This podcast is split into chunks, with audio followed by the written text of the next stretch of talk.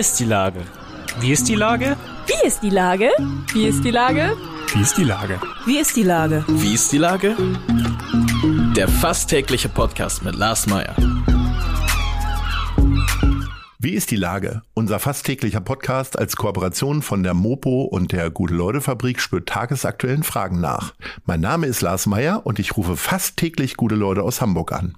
Unser Partner, der das diese Woche möglich macht, ist Asklepios. Vorhofflimmern ist zu einer Volkskrankheit geworden. Nicht immer lebensbedrohlich, aber häufig ein Indiz für einen drohenden Schlaganfall. Die Asklepios Kliniken Hamburg widmen sich während der Herzwochen in diesem Monat mit zahlreichen Veranstaltungen, Vorträgen und Sprechstunden dem Thema. Wo Sie diese finden? Auf der Asklepios Webseite unter dem Schlagwort Veranstaltungen Schrägstrich Herzwochen. Das war Werbung. Herzlichen Dank. Heute befrage ich den Hamburger Umweltsenator Jens Kerstan. Ahoi Jens. Hallo Lars. Lieber Jens, deine Krankenakte ist in diesem Jahr sehr, sehr ergiebig geworden. Nun hast du dir letzte Woche den Fuß gebrochen, hat man zumindest letzte Woche festgestellt. Ich glaube, es ist ein bisschen früher passiert, nachdem es im Sommer der Ellenbogen war, der gespalten war. Wie doof ist das eigentlich, so öffentlich krank zu sein? Ähm, was ist besser, die Kritik des Klimabeirates oder die Diskussion darüber, was man denn nun schon wieder hat?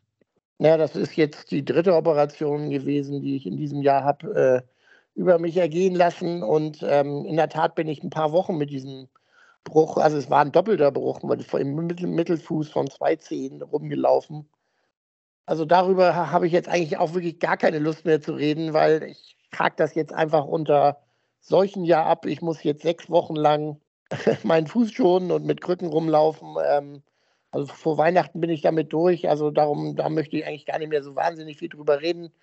Und da nehme ich doch lieber die Kritik des Klimabeirats. Äh, da haben wir alle mehr, mehr davon, wenn man sich damit beschäftigt. Also kurzum, äh, Neujahrswünsche und Vorsätze hast du reichlich und die gehen im Grunde immer nur um Gesundheit wahrscheinlich. Nicht nur, aber das wird ein wesentlicher, wird ein wesentlicher Punkt sein. Das war jetzt, glaube ich, Take All the Shit hier im Gesundheitsbereich und das reicht jetzt auch für, für die nächsten paar Jahre. Ähm, ich habe den Klimabeirat schon angesprochen. Die Vorsitzende, Daniela Jakob, hat doch einige Kritik geübt, ähm, tatsächlich an den äh, Klimaschutzbemühungen des Senats. Da hätte erheblich mehr drin sein können, wie zum Beispiel zwischen 2013 und 2020 rund zwei Millionen Tonnen CO2 einzusparen. Äh, wie gehst du mit dieser Kritik um, die ja doch sehr, sehr umfangreich auch ist? Na, erstmal bin ich froh, dass wir den wissenschaftlichen Beirat haben. Denn ähm, wir haben überhaupt nichts davon, wenn uns nach dem Mund geredet wird, sondern ähm, wenn da, sage ich mal, qualifiziert und konstruktiv darauf hingewiesen wird, was nicht gut gelaufen ist und was man besser machen kann und wie vor allem, wie man es auch besser macht. Und das macht der Beirat in seiner Stellungnahme. Ich finde die sehr hilfreich.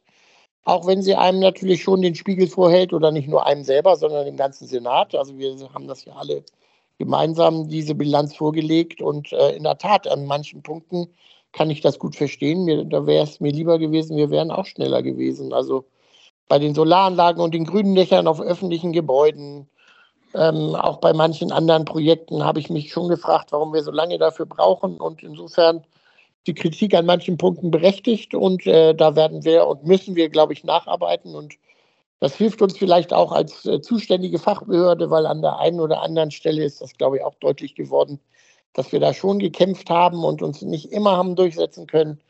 Vielleicht äh, kriegen wir das in Zukunft gemeinsam dann auch besser hin, denn wir haben jetzt gerade unsere Klimaziele verschärft. Wir müssen äh, deutlich besser werden und da kann der Beirat mit seiner Stellungnahme helfen, weil sie wirklich, sage ich mal, an manchen Punkten die, den Weg weist. An manchen Punkten wird das, glaube ich, nicht so einfach gehen, aber trotzdem, also dafür haben wir äh, den Beirat eingerichtet und äh, darum bin ich froh über diese Stellungnahme. Hilft das auch ein bisschen so beim Bekämpfen der Energiekrise? Denn äh, also eine etwas radikalere Einstellung und den Mut, äh, Einkürzungen vorzunehmen, hätte ja auch bei CO2-Einsparungen geholfen. Äh, beim Stromsparen äh, gehen ja doch einige Bezirke wie äh, Bezirk Altona, äh, Temperatur und so weiter doch ganz schön voran. könnte diese Einstellung vielleicht auch da helfen? Ja, ich glaube, die Situation insgesamt ähm, wird natürlich helfen. Also da, die, die Stellungnahme des Beirats, die werden wir jetzt gründlich ansehen und dann nach Möglichkeit auch in den nächsten Überarbeitung des Klimaplans dann auch, soweit das geht, berücksichtigen. Aber natürlich in der jetzigen Situation sind wir alle gefordert und die Bezirksämter, alle öffentlichen Unternehmen, auch die Anstalten öffentlichen Rechts, wo wir was haben. Und ich habe den Eindruck, an manchen Stellen geht es jetzt auch schneller und äh, entschiedener voran als, vor, als, als noch vor der Krise. Das ist vielleicht das einzig Positive an diesen furchtbaren Ereignissen äh, um diesen Krieg, ähm, dass doch manche jetzt merken, oh, ich hab, muss selber auch was tun, weil sie auch selber, äh, sage ich mal, die Rechnung nicht mehr bezahlen können. Bisher war es fast unmöglich, mit der HPA zu vereinbaren, einen Standort im Hafen zu finden für neue Windräder. Und jetzt sind wir gerade dabei, drüber zu reden, mit der HPA zusammen mit den HNW eine gemeinsame Tochter zu gründen, die Windkraft für die Hafenbetriebe und für die HPA im Eigenverbrauch äh, bereitstellt. Und siehe da, eine ganze Standorte, die wir, eine ganze Reihe von Standorten, die wir in der Vergangenheit vorgeschlagen haben und die angeblich nicht gingen, die gucken wir uns jetzt ernsthaft an. Also es kann dann auch vorangehen. In der Krise liegt an manchen Punkten eben auch eine Chance und die müssen wir jetzt ergreifen. Vorangegangen äh, bist du auch mit der Aussage, dass es keinen Blackout geben wird. Diese Versicherung hast du den Bürgerinnen und Bürgern Hamburgs abgegeben. War das nicht ein bisschen kühn? Weil ich sag mal, das ist doch ein sehr komplexes Thema. Hast du dann den Überblick so? Ja, wenn man den Blackout richtig verwendet, dann ist das ja eine unkontrollierte Stromabschaltung nicht nur in einzelnen Regionen, sondern äh, bundesweit. Äh, und äh, das würde bedeuten, weil ja die Stromnetze auf dem Kontinent miteinander verbunden sind, dass man, sage ich, einen flächendeckenden äh, Stromausfall, Blackout, nicht nur in Deutschland, sondern auch in Benelux, äh, auch in Frankreich, auch in Polen oder Tschechien bekäme. Das halte ich wirklich für sehr, sehr unwahrscheinlich.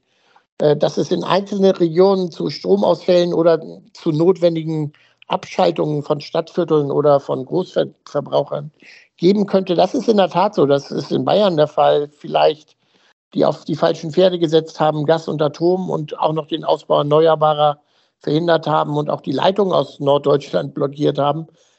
Die Gefahr sehe ich hier in Norddeutschland allerdings eher wirklich nicht. Da müssten sich wirklich die Umstände ganz dramatisch verketten. Wir haben hier einen Überschuss an Wind. Äh, wir haben auch viele andere Erneuerbare, die wir nutzen können. Insofern glaube ich, am Ende mein Versprechen einhalten zu können, wenn alle Strecke reißen. Äh, also eine hundertprozentige Sicherheit gibt es natürlich nie. Wirst du eigentlich im Herbst deines äh, Senatorenjobs doch noch ein Freund von Olaf Scholz, nachdem er äh, bei den AKWs ein Machtwort äh, gesprochen hat, ein Basta sozusagen, hast du gesagt, ja, das ist ein vertretbarer Kompromiss und äh, die Beteiligung von China an Teilen, an Flächen äh, des Hamburger Hafens hast du auch so durchgewunken. Verändert sich gerade die Beziehung zwischen dir und Olaf und da gibt es vielleicht noch eine Alters-WG mit euch beiden oder so? Na, ich glaube, damit rechnet wirklich niemand. Also weder, weder wir beide äh, untereinander noch andere. ähm, ja, manchmal ist das ein bisschen überraschend, wie es kommt, aber in der Tat ist es so, dass ich jetzt das mit den drei Atomkraftwerken insofern einen vertretbaren Kompromiss finde. Also es fehlen maximal 8 Gigawatt. Ähm, und ähm, die, die, ähm, die drei Atomkraftwerke bringen 0,5. Also das ist überhaupt nicht die Lösung. Sie bringen aber einen kleinen Beitrag und vor dem Hintergrund kann ich das akzeptieren, wenn Sie bis April laufen, ohne zusätzlichen Atombrennstäbe ähm, einkaufen zu müssen, auch ohne die Atommüllmenge zu vergrößern. Insofern fand ich das noch vertretbar. Ähm, bei Costco habe ich gar nichts durchgewunken und auch niemand anderes von der Grünen Partei im Senat. Das ist im Aufsichtsrat der HALA entschieden worden. Da sitzt keiner von uns. Also die Investitionen der öffentlichen Unternehmen entscheiden die Aufsichtsräte selber. In der Tat haben wir dagegen jetzt nicht protestiert, jedenfalls am Anfang nicht, weil das eigentlich der Ausschluss Hamburgers, Hamburger Hafenpolitik seit vielen Jahren ist. Wir haben allerdings gesagt, und darum stimmt es eigentlich nicht so, dass wir das ganz unkritisch so übernommen haben. Wir haben immer gesagt, wenn sechs zuständige Bundesministerien das kritisch sehen, dann muss man sich das eher ernst nehmen und auch nochmal kritisch ansehen. Und das waren ja nicht nur grün geführte Behörden, sondern auch andere. Und insofern hätte ich jetzt auch kein Problem damit gehabt, wenn die Bundesregierung gesagt hätte, das geht so nicht. Ähm, kommt diese Gelassenheit von euch Grünen hier in Hamburg auch ein bisschen dadurch, dass äh, ihr in der äh, berühmten Sonntagsfrage gerade vor der SPD liegt? Also es ist ja alles eine große Theorie, aber die Grünen würden jetzt wahrscheinlich 30 Prozent aller Stimmen bekommen. Die SPD um den aktuellen ersten Bürgermeister würde 29 erreichen.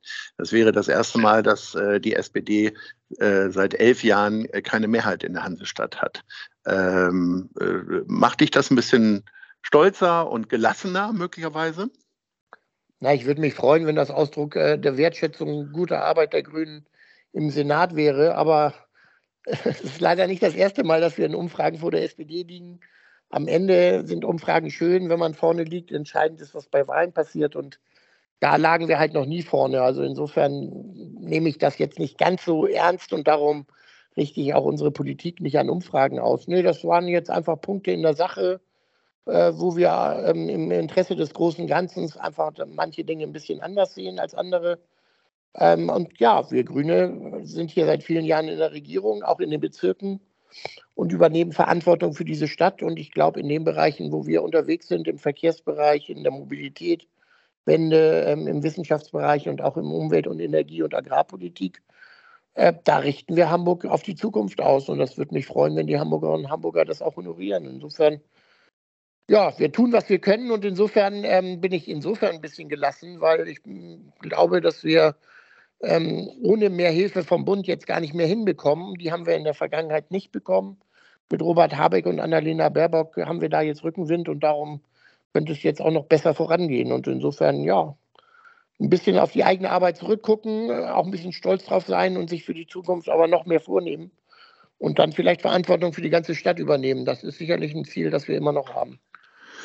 Im, äh, in der Bürgerschaft äh, sind jetzt gerade die Haushaltsberatungen. Dein äh, Parteikollege Agnes Tjax hat ja schon einen großen Goldregen bekommen. Du hast immer mal beklagt, du, dass da doch große Einschneidungen immer vonstatten gehen, wenn es um Umwelt und Nachhaltigkeit geht. Hast du denn die Hoffnung, dass das jetzt äh, besser wird? Wird irgendwo auch grünes Geld gefunden sozusagen? Na, wir werden, wir, wir haben erstmal in diesem Haushalt erstmalig, sage ich mal, das Geld, das wir mindestens für den Klimaschutz brauchen, mal strukturell durchfinanziert. Bisher musste ich eigentlich jedes Jahr und jeden Haushalt das Geld aus allen möglichen Ecken zusammenkratzen, damit wir genügend Geld haben. Jetzt haben wir es geschafft, das wirklich allerdings an der unteren Spanne, sage ich mal so, dauerhaft durchzufinanzieren, was wir in den nächsten Jahren mindestens brauchen. Insofern wird das schon mal ein Fortschritt sein. Aber in der Tat ist es eher so, dass es nicht Einsparungen bei mir gegeben hat. Das kann ich wirklich nicht sagen. Aber angesichts der großen Herausforderungen, die wir dort haben, würde ich, hätte ich mir an der einen oder anderen Stelle in der Vergangenheit mehr Personal schon gewünscht. Weil unsere Leute gehen da schon ganz schön auf dem Zahnfleisch bei all dem, was wir da jetzt bewältigen müssen in unserer Verwaltung, auch in unseren öffentlichen Unternehmen. Und ähm, da bin ich jetzt, sage ich mal, so halbwegs zufrieden mit dem Haushalt. Da wäre sicherlich mehr besser gewesen. Aber Angesichts der Energiekrise sind wir auch immer noch in Gesprächen und ich habe jetzt gerade noch mal 24 Stellen bewilligt bekommen, um jetzt gerade beim Fuel Switch und für die Wirtschaft, sage ich mal, die Genehmigungsverfahren zu beschleunigen. Und ich habe auch die Hoffnung noch nicht aufgegeben, dass auch für meine Leitstelle Klima und mein Energie- und Klimaamt ähm, noch ein paar Stellen mehr rausspringen, damit wir dann wirklich beim Klimaschutz auch wirklich ähm, Gas geben können, um unsere Ziele, die wir ja jetzt verschärft haben, wirklich erreichen zu können. So, und wenn du dann mehr Geld kriegst, wäre das ja mal ein Grund, mal schön essen zu gehen. Ich möchte nämlich gerne äh, in meiner Top 3 von dir erfahren, was so deine Lieblingsrestaurants sind für nicht so für alle Tage, wie meine Mutter sagen würde, sondern für besondere Anlässe. Was ist denn da Platz 3? Ah, Platz 3 wäre bei mir ähm, einmal das Brooks. Das ist, ein, mhm. äh, das ist ein Restaurant gegenüber der Speicherstadt, mal nicht in der Hafen City und Speicherstadt selber. Man guckt drauf, direkt am Hafenrand ist ein tolles Restaurant, hat tolle Menüs. Mag mhm. ich sehr von der Atmosphäre auch sehr, ist was Besonderes. Ja. Äh, dann bin ich auch immer gerne, äh, allerdings immer nur oben im Separé im ersten Stock im Café de Paris. Also unten Warum gehst du denn immer ins Separé? Hast du da so heimliche Treffen immer? Nee, unten ist es mir einfach zu laut. Das ist mit ah. den Kacheln einfach einerseits eine schöne Atmosphäre aber da, wenn das voll besetzt ist, ist ja eigentlich immer voll besetzt. Dann Gut, die nächsten sechs Wochen kannst du da nur leider nicht so hochgehen, ne, mit deinen äh, Ja, da komme ich jetzt die Treppe nicht mehr hoch. Da komme ja. ich jetzt die Treppe, okay. Die Treppe äh, äh. Das ist ja so ein heimliches, heimlicher Senatorenliebling, weil ich glaube, Andi Grote hat mir das auch schon mal als Lieblingsmittagstisch genannt, das Café de Paris. Erzähl mal, was ist Platz 1 bei dir? Und Platz 1 ist bei mir in der Tat, äh, sage ich mal, so eine Kombi aus einer Bar und einem Restaurant. Mhm. Also in unseren neuen Stadthöfen. Also das, die Banu äh, ist, finde ich, super. Ja. Da, da, kann man eins zu eins die, ähm, die, ähm, die Karte des, des chinesischen Restaurants, äh, des asiatischen Restaurants dort sich bestellen. Ja. In eine der Nischen. Und insofern, das ist im Moment so, das habe ich einmal in der Not gemacht, weil im Restaurant war nichts mehr frei und äh, haben, haben wir uns in die Bar gesetzt und dann dachten wir, oh super, das machen wir jetzt in Zukunft öfter und zwar gleich so.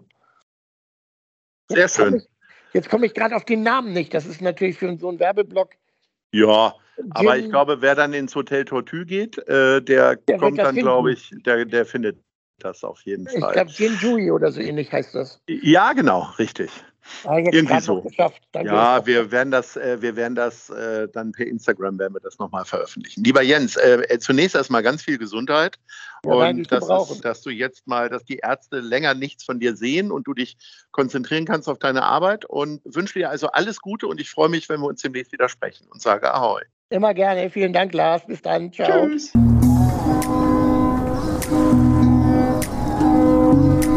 Eine Produktion der Gute-Leute-Fabrik in Kooperation mit der Hamburger Morgenpost.